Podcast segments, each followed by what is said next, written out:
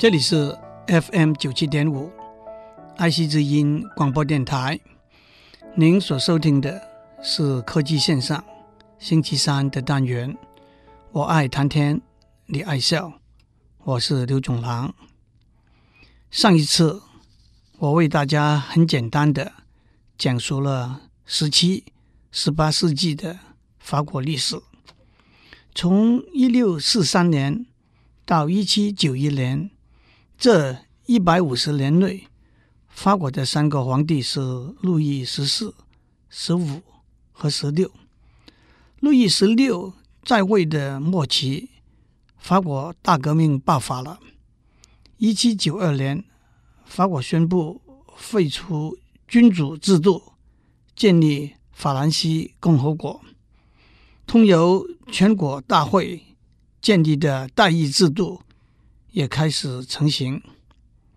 可是七年之后，那就是一七九九，拿破仑由一个炮兵少尉变成执政团的第一执政，实质上已经是一个人独揽了国家大权。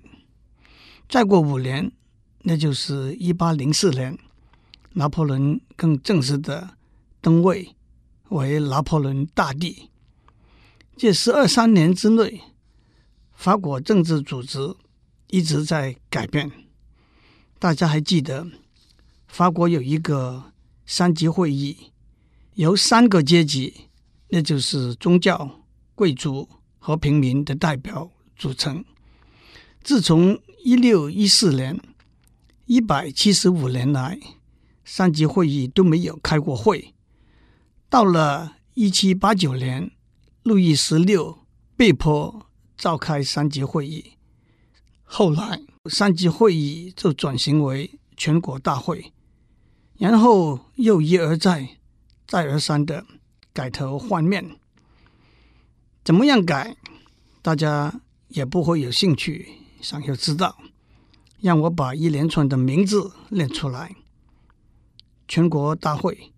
变成全国代表大会，变成立法大会，变成全国工会，再变成元老院 （Directory），再变成执政团 （Consulate）。诸位一听，马上可以想象得到，这些不同的包装，就是权力的较劲和分配，加上经济和军事背景的影响。再加上雄才大略、野心勃勃的个人的出现的产品，拿破仑在一七九九年在执政团担任第一执政，独揽大权，这就算是法国大革命的结束。五年之后，那是一八零四年，拿破仑更自己为自己加冕登位，成为拿破仑大帝。有一句话：从过去看现在，从历史看未来。当我们看到两百多年以前，法国从君主专政转变到他们模式的民主制度，一路走来，不是和我们今天看到很多的例子很相像吗？把政治背景交代清楚，我要讲一下拿破仑的故事。和当时法国和欧洲各国打的大大小小的战争，因为拿破仑可以说是通过战争的途径登上皇帝的宝座的。拿破仑十六岁从巴黎有名的皇家军事学校毕业，就被任命为炮兵少尉。他在平定内乱和对外战争中的杰出表现。展示出他的军事长才。拿破仑有杰出的领导能力、丰富的军事知识，又善于运用情报。那个时候，大炮是战争中最重要的武器，拿破仑更是炮兵战略的专家。军事上的成就，也让他在政治圈子里的影响力越来越大。他得到掌权的元老院的元老们的赏识，尤其是元老院里头的老大巴拉斯，他重用拿破仑。后来，拿破仑的妻子约瑟芬 （Josephine） 就是原来巴拉斯的情妇。当拿破仑三十岁了一年，元老院里头的一个元老找拿破仑支持他搞政变，推翻元老院，成立执政团。没想到拿破仑后来居上，成为执政团的第一执政，总揽全国大权。一年以后，经过宪法的修改，他变成终身的第一执政。拿破仑出任第一执政以后，着手在政治、经济、宗教、教育各方面做有效的改进，巩固他的统治。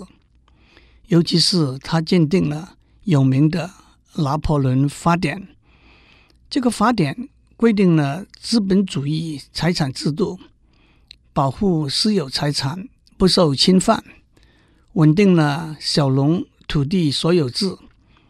规定公民的平等和契约的自由的原则，这些法典对后来许多资本主义国家的立法有很重大的影响。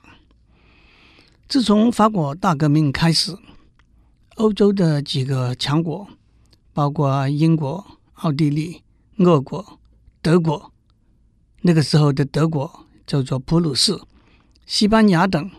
面对法国混乱的政治情形、日益壮大的军力和越来越强的野心，他们组成了反对法国的军事联盟，先后跟法国打打停停，一共打了七次大战，在历史上就叫做第一、第二以至第七的反法军事联盟战争。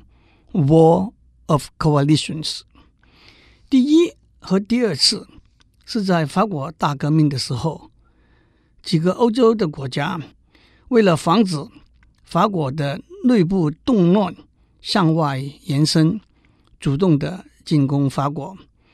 第三次到第七次都是在拿破仑当皇帝的任内。拿破仑在一八零四年自己亲手。为自己加冕，从法兰西共和国第一执政的称号改为法兰西帝国皇帝拿破仑第一的称号，也可以说法国由资产阶级共和国变成资产阶级帝国。第三、第四、第五反法军事联盟战争都是法国打赢了。到了一八一二年，趁着拿破仑在进兵深入俄国，伤亡无数、兵疲马乏的撤退回到欧洲的机会，第六次反法军事联盟得到胜利，在一八一四年进入巴黎，要求法国无条件投降。拿破仑退位，被放逐到地中海。意大利旁边的厄尔巴小岛，同时路易十八复位。让我交代一下，路易十六被送上断头台之后，他八岁的儿子承继为路易十七，可是他当了两年皇帝，就得了肺病死掉了。拿破仑在厄尔巴小岛住了不到十个月。当他看到路易十八既无能又傲慢的统治，引起人民非常多的怨恨的时候，他在一八一五年二月偷渡回到法国。很快，他得到他原来的部队的拥护。不到一个月，他带着十四万大军进入巴黎，重登王位。路易十八。也就逃走了。但是这一次，拿破仑只当了一百天的皇帝，因为在第七次的反法军事联盟战争中，特别是在有名的滑铁卢战役，拿破仑给打败了。他被放逐到圣海莲娜小岛，在这那里过了六年就过去了。拿破仑讲过很多名言，让我举几个例子。我的字典里头没有“蓝”字，六万大军加上我，变成十六万大军。巨大的智慧就是决心，胜利属于最能够坚持的人。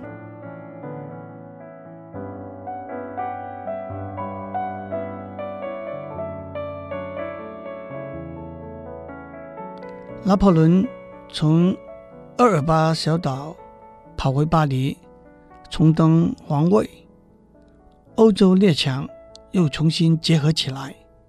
应付拿破仑，这就是第七次反法军事联盟的战争。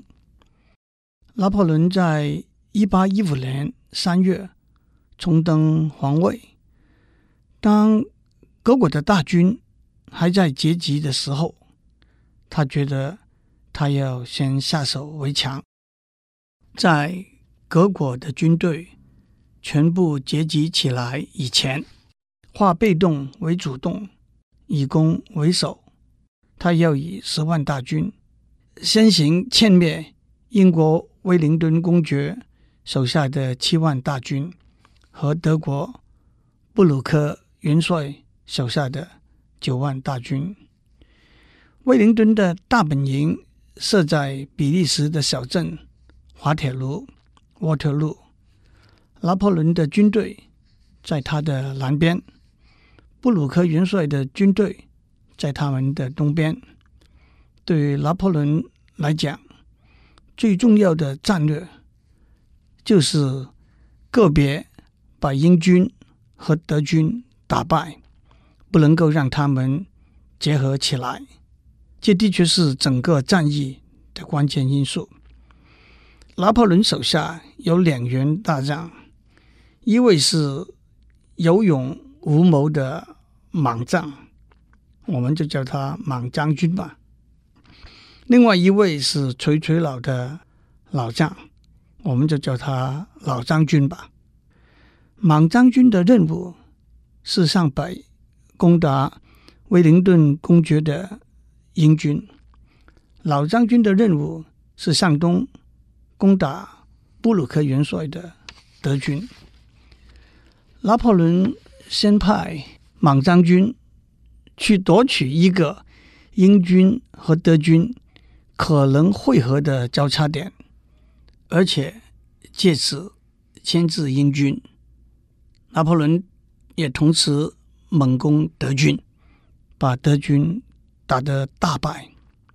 这个时候，拿破仑下令莽将军派出他和英军交战的一部分的兵力。去支援，希望这样全面歼灭德军。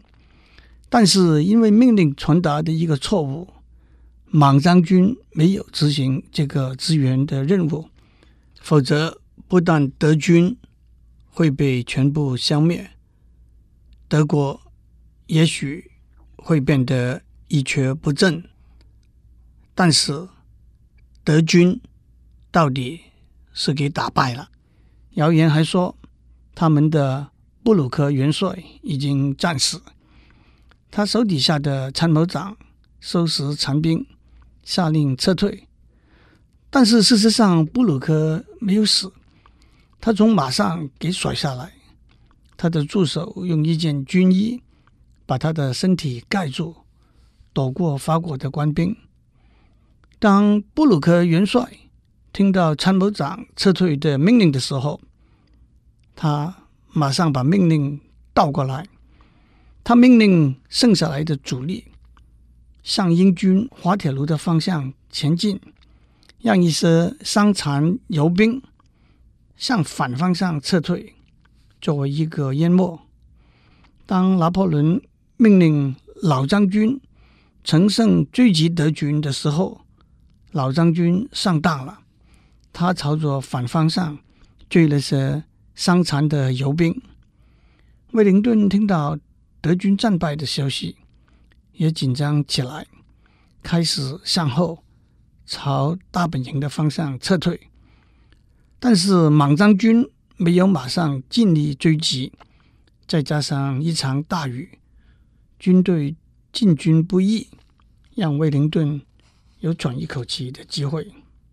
同时，拿破仑也已下令，让追逐德军残兵的老将军派兵来支援这场大战。可是老将军迟迟不动。一八一五年六月十八日，就是滑铁卢战役的开始。早上九点钟，拿破仑吃了早餐，准备向英军的山头发动攻势。但是他手底下一位将军说：“因为前两天下雨的缘故，地面泥泞，不容易用马拖动大炮来布阵，不如延后一个小时。”拿破仑听了他的话，可是因为他身体有点不舒服，睡了一觉，一睡就是两个钟头。这个延误有可能是。整个战役的一个关键因素，对威灵顿而言，他听到德军已经前来支援的消息，又听到拿破仑的老将军被鱼片往反方向进军，他的信心大增，决定靠他的一百五十六门大炮做殊死战。早上十一点三十分，拿破仑下令进攻。一百二十门大炮隆隆发射，勇敢而鲁莽的莽将军带着五千个骑兵向英军火线直冲过去。英军的火力虽然强大，莽将军的骑兵冒死往前冲，英军往后撤退，大炮全部落在法军的手里。但是，莽将军犯了一个大错，他的骑兵没有步兵的支援。作为一位杰出的军事家，在这最危险的时候，威灵顿看出来，他下令，在拿破仑支援的步兵抵达以前，我们必须把大炮抢回来，否则我们是全盘输尽了。莽将军往前直冲的骑兵。在苦战之后，已经是筋疲力竭。面对等着他们的英军，被英军打回来了，收复了他们的大炮。在这里，滑铁卢战役的一个小小而重要的关键因素出现了。在战场上夺得敌人的大炮的时候，一个基本的动作是把一根没有头的钉子。钉进引发大炮的一个小洞里头，这样大炮就变得完全没有用了。因为钉子没有头，钉进去就不容易拔出来。在每一个骑兵团里头，总有几个人负责携带没有头的钉子和钉锤。可是当莽将军把英国人打退之后，找不到有人带着钉子。去破坏英国人的大炮，所以当英军把法军打回去，夺回没有受到破坏的大炮的时候，发挥火力，把法军打得落花流水。而且另外一个关键因素是，德军布鲁克元帅的援兵比老将军的援兵先行抵达，法军完全被打败。在夜色之中，威灵顿公爵和布鲁克元帅在马上相拥。德军死了七千人，英军死了一万五千人，法军死了两万五千人。拿破仑逃回巴黎，一个月之后正式投降，被放逐到圣海莲娜小岛。六年之后郁郁而死。我气也喘不过来，为诸位讲完滑铁卢战役的故事，让我重复一下：这场战役的几个如果：第一，如果布鲁克元帅在开始的时候真的给打死了，他的参谋长就会按照计划撤退，威灵顿公爵就得不到兵员了。第二，如果老将军相信他收到的情报，德军并不是全部撤退，而是向滑铁卢方面进军的话，他会挡住德军，威灵顿公爵就得不到兵员了。第三，如果莽将军的骑兵队里头有人带了没有头的钉子，破坏了英军的大炮，这场仗威灵顿公爵是输定的。最后，许多人都会问一个问题：如果拿破仑赢了滑铁卢这一场仗，第七次反法联盟战争会怎样打下去？许多历史家的看法是，拿破仑已经是强弩之末，他迟早是要给反法联盟军打败的。拿破仑在滑铁卢给打败之后。说过一句话：“历史不过是对过去发生过的事情，大家同意接受的一个版本而已。”据说他临时讲的最后一句话是：“法国军队越是分，他怀念他的祖国，怀念他的军队和他的妻子。”我希望您会喜欢。法国的历史、文化、艺术和生活。